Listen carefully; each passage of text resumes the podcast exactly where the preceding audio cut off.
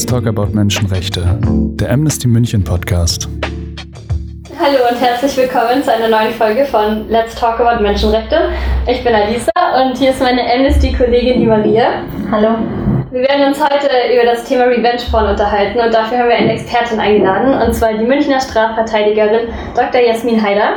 Jasmin, magst du dich einfach selber mal kurz vorstellen? Was machst du? In welchem Bereich bist du tätig? Ja, gerne. Hallo, ich bin Dr. Jasmin Haider. Ich bin Strafverteidigerin in München und äh, ich arbeite, wie der Name schon sagt, im Strafrecht. Das heißt, ich verteidige vor allem Täter, manchmal auch Opfer in Strafverfahren, ähm, vor allem im Bereich Cybercrime oder ähm, Betäubungsmittel, also Drogenkriminalität und bei Gewalttaten. Vielleicht hat jemand die folgende Geschichte schon mal gehört. Eine Beziehung geht in die Brüche, man trennt sich im Streit, der eine Part verspürt Rachegelüste und möchte den anderen demütigen. Es sind genügend Nacktbilder und intime Videoaufnahmen, die während der Beziehung entstanden sind, auf dem Handy gespeichert. Und was gibt es einfacheres, um den anderen zu demütigen, als diese intimen Aufnahmen zu veröffentlichen? Auf Facebook hochzuladen, in dem gemeinsamen Freundeskreis rumzuschicken oder gar auf eine Porno-Website hochzuladen. Die Folgen dieser Tat sind für den Betroffenen oder die Betroffene immens. Die betroffene Person muss sich mit Scham, Selbstverwürfen oder gar Schuldzuweisungen wie, ja, wieso hast du dann überhaupt Nacktbilder verschickt, auseinandersetzen. Und der Ruf der betroffenen Person ist geschädigt. Das ist ein klassischer Fall von Revenge Porn. Sinngemäß bedeutet der Begriff Revenge Porn, dass sich Menschen an ihren Ex-Partnern rächen wollen und aus diesem Grund Nacktbilder und intime Videoaufnahmen ins Internet stellen.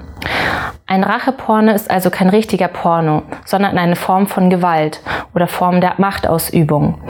Und es entsteht ein sogenannter nicht einvernehmlicher Porno. Wie ist denn die Rechtslage in Deutschland bezüglich dem Revenge Porn? Ist das Ganze strafbar und gibt es ein spezielles Revenge Porn Gesetz? Also die Verbreitung von intimen ähm, Bildern, also in der Regel Nacktbildern oder Videos ohne die Einwilligung von der Person, die dargestellt wird, ist strafbar nach dem Paragraph 201a StGB. Also es gibt kein spezielles äh, Racheporno-Gesetz, sondern es fällt unter diesen 201a StGB.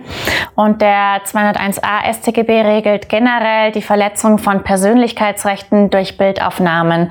Also es ist der sogenannte Paparazzi-Paragraph. Und strafbar ist unter anderem eben, dass man ähm, Bilder unbefugt herstellt oder weitergibt von Personen in äh, Räumlichkeiten, die geschützt sind, also zum Beispiel Umkleidekabinen oder in Wohnungen. Also das ist dieser klassische Paparazzi-Paragraph. Aber auch ist strafbar die Weitergabe von Bildern, die mit Einwilligung hergestellt wurden, aber die eben intime ähm, Körperbereiche, also in der Regel Nacktbilder zeigen.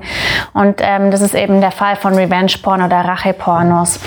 Und ähm, wenn man verurteilt wird, dann droht eine Strafe von, ähm, also Freiheitsstrafe von bis zu zwei Jahren oder Geldstrafe. Das ist also eine erhebliche Strafbarkeit, die da droht. Gibt es denn eine Verjährungsfrist und könntest du den Begriff Verjährung vielleicht noch kurz definieren? Also Verjährung bedeutet, dass man nach einer bestimmten Zeit ähm, eine Tat nicht mehr verfolgen kann. Ähm, in dem Fall ist die Verjährungsfrist hier fünf Jahre. Das heißt, ähm, fünf Jahre nach der Tat ähm, kann man dann kein Strafverfahren mehr einleiten gegen denjenigen. Das ist natürlich auch zu beachten, gerade für, für die Opfer, dass darauf ankommt, dass man dann irgendwann tätig wird. Mhm. Wir haben ja eben schon den strafrechtlichen Teil gehört. Wie sieht das dann im Zivilrecht aus? Hat das Opfer zivilrechtliche Ansprüche? Also kann es sich zivilrechtlich wehren? Ja, auf jeden Fall. Das ist sogar in der Regel natürlich effektiver, weil im Strafverfahren hat ein Opfer nur die Stellung eines Zeugen und das ist für viele Opfer relativ unbefriedigend. Ähm, und im Zivilrecht kann man ähm, natürlich dann in der Regel mit Hilfe von einem Anwalt ähm, die Löschung der Bilder ähm, von dem anderen fordern und das Unterlassen weiterer oder künftiger Verbreitung der Bilder.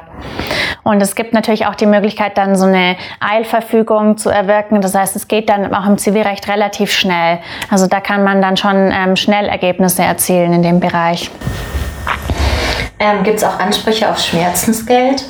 Ja, auch die gibt's. Also ähm, man kann Schadensersatz fordern in Form von Schmerzensgeld und da kommt es natürlich bei der Höhe darauf an. Also in wie, auf jeden Einzelfall. Das heißt, ähm, wie weit wurde das Bild verbreitet, welche Art von Bildern, wie viele Bilder, Videos und so weiter, was wurde dargestellt. Also da gibt es eben auch in der Rechtsprechung ähm, teilweise sehr hohe Summen, die dazu gesprochen werden.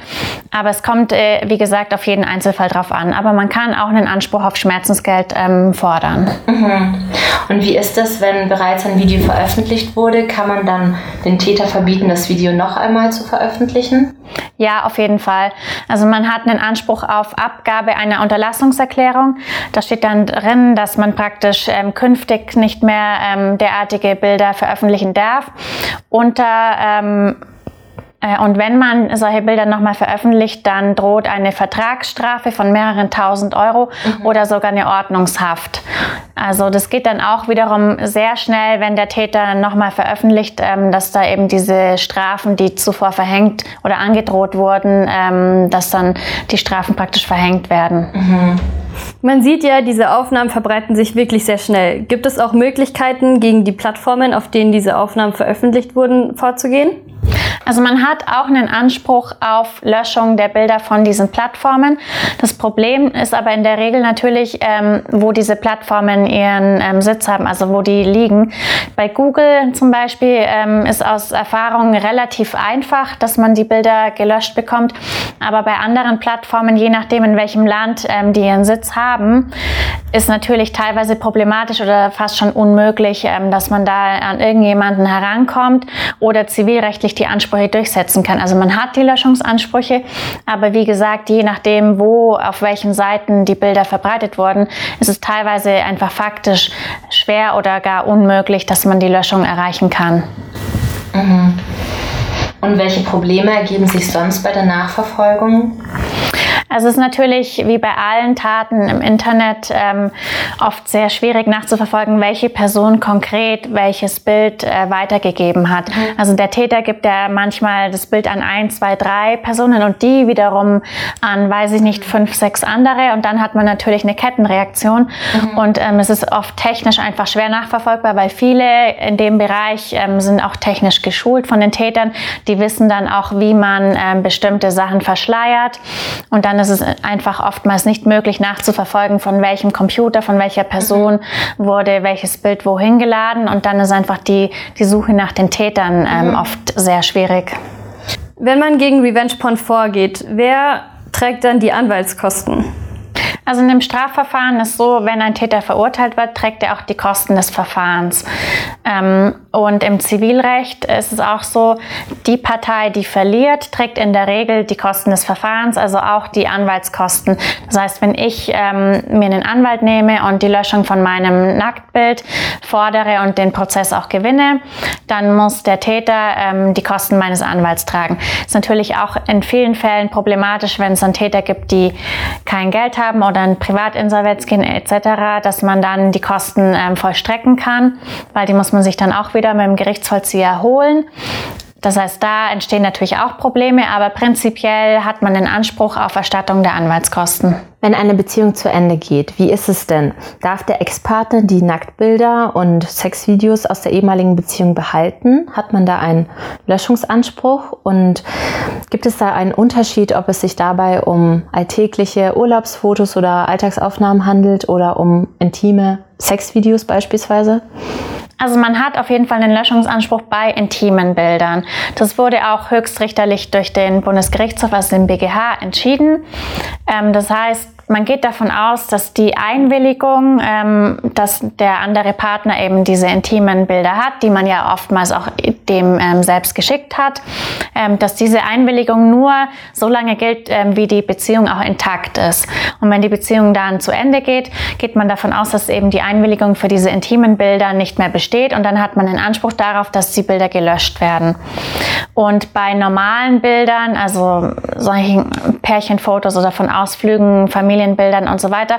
Da ähm, wurde es noch nicht höchstrichterlich entschieden, aber es ist ähm, eher so, dass man da keinen Anspruch darauf hat. Mhm. Aber bei Nacktbildern, und darum geht es ja eigentlich in der Regel, gerade intime Fotos, ähm, ist auf jeden Fall ein Anspruch auf Löschung vorhanden. Und wenn es doch mal zu Veröffentlichungen kommen sollte, haben Sie da auch Tipps an Betroffene? Natürlich äh, musste man sagen, ja, kein Porno drehen und keine Nacktbilder äh, herstellen und verschicken weil viele Menschen sind sich heutzutage wirklich nicht bewusst, wie schnell ähm, Sachen online landen. Zum Beispiel auch ähm, gibt es Leute, die sagen, ja, ich habe die Bilder ja nur auf meinem Handy, aber sie haben dann äh, ihre Bilder alle in einer Cloud gesichert und treten zum Beispiel die ganzen Rechte ihrer Bilder an den Cloud-Anbieter ab etc. Also viele Leute sind sich nicht bewusst, wie sie mit den Rechten an ihren Bildern umgehen und an wen sie die Bilder abgeben, auch auf Instagram, WhatsApp und so weiter. Ähm, wenn man Bilder verschickt, werden werden die Rechte immer an diese Plattform auch abgegeben. Und da muss man sich einfach bewusst sein, dass einfach ein Bild, was einmal über solche Plattformen geschickt wird, immer irgendwo äh, bestehen bleibt. Mein Tipp wäre wirklich, lieber nicht machen. Siehst du Aufklärungsbedarf in diesem Thema? Zum Beispiel in Schulen also auf jeden Fall Mediennutzung generell sollte meiner Meinung nach ein Schulfach werden. Es scheitert natürlich in der Praxis schon mal in der Regel an den Lehrkräften, die, die selber ähm, gar nicht die, die Ahnung haben ja, über die Mediennutzung. Also ich meine, sowas bei mir in der Schule, da wussten alle Schüler besser Bescheid über Computer, Handy und so weiter als die Lehrer. Und da müsste man schon mal erstmal die Ausbildung der Lehrkräfte ähm, vorantreiben. Aber es wäre auf jeden Fall wichtig in der Schule und natürlich natürlich auch zu Hause, dass die Eltern ähm, von, von Kindern, von Teenagern einfach selber sich informieren, also mit welchen Apps ähm, arbeiten oder spielen die Kinder, was ist denn auf dem Handy und sich dafür mal interessieren, da selber mal reinschauen, welchen Kontakt haben die Kinder, es ändert sich ja alles so schnell und da einfach auch aufklärende Gespräche führen und ähm, den Kindern einfach erklären, wo die Gefahren liegen. Aber natürlich muss man da schon auch dann die Vorbildfunktion wahrnehmen, weil wenn die Eltern selbst jeden Tag auf WhatsApp irgendwelchen Statusbilder im Bikini oder so posten, dann kann ich ich natürlich schlecht meinem Kind verkaufen, dass es bitte selbst keine Bilder von sich irgendwo hochlädt oder verschickt. Also da muss man einfach in der heutigen Zeit schon ähm, sehr bewusst damit umgehen und auch die Kinder schulen und einfach so ein Bewusstsein generieren, wo die Gefahren liegen äh, online und gerade eben mit Bildern und Videos, ähm, dass die Kinder da einfach lernen, damit umzugehen, weil sie leben einfach damit jeden Tag. Man kann es nicht verbieten, aber man sollte einfach ähm, sich interessieren und im Dialog bleiben mit den Kindern, um zu sehen, wo dann vielleicht mal was schief läuft. Ja, dann wären wir schon am Ende unserer Fragen angekommen. Dann auch Dankeschön für dieses spannende Interview. Ja, danke für die Einladung, habe ich gern gemacht. Dann bis zu der nächsten Folge Let's Talk About Menschenrechte. Musik Jakob von Lauer Münchhofen.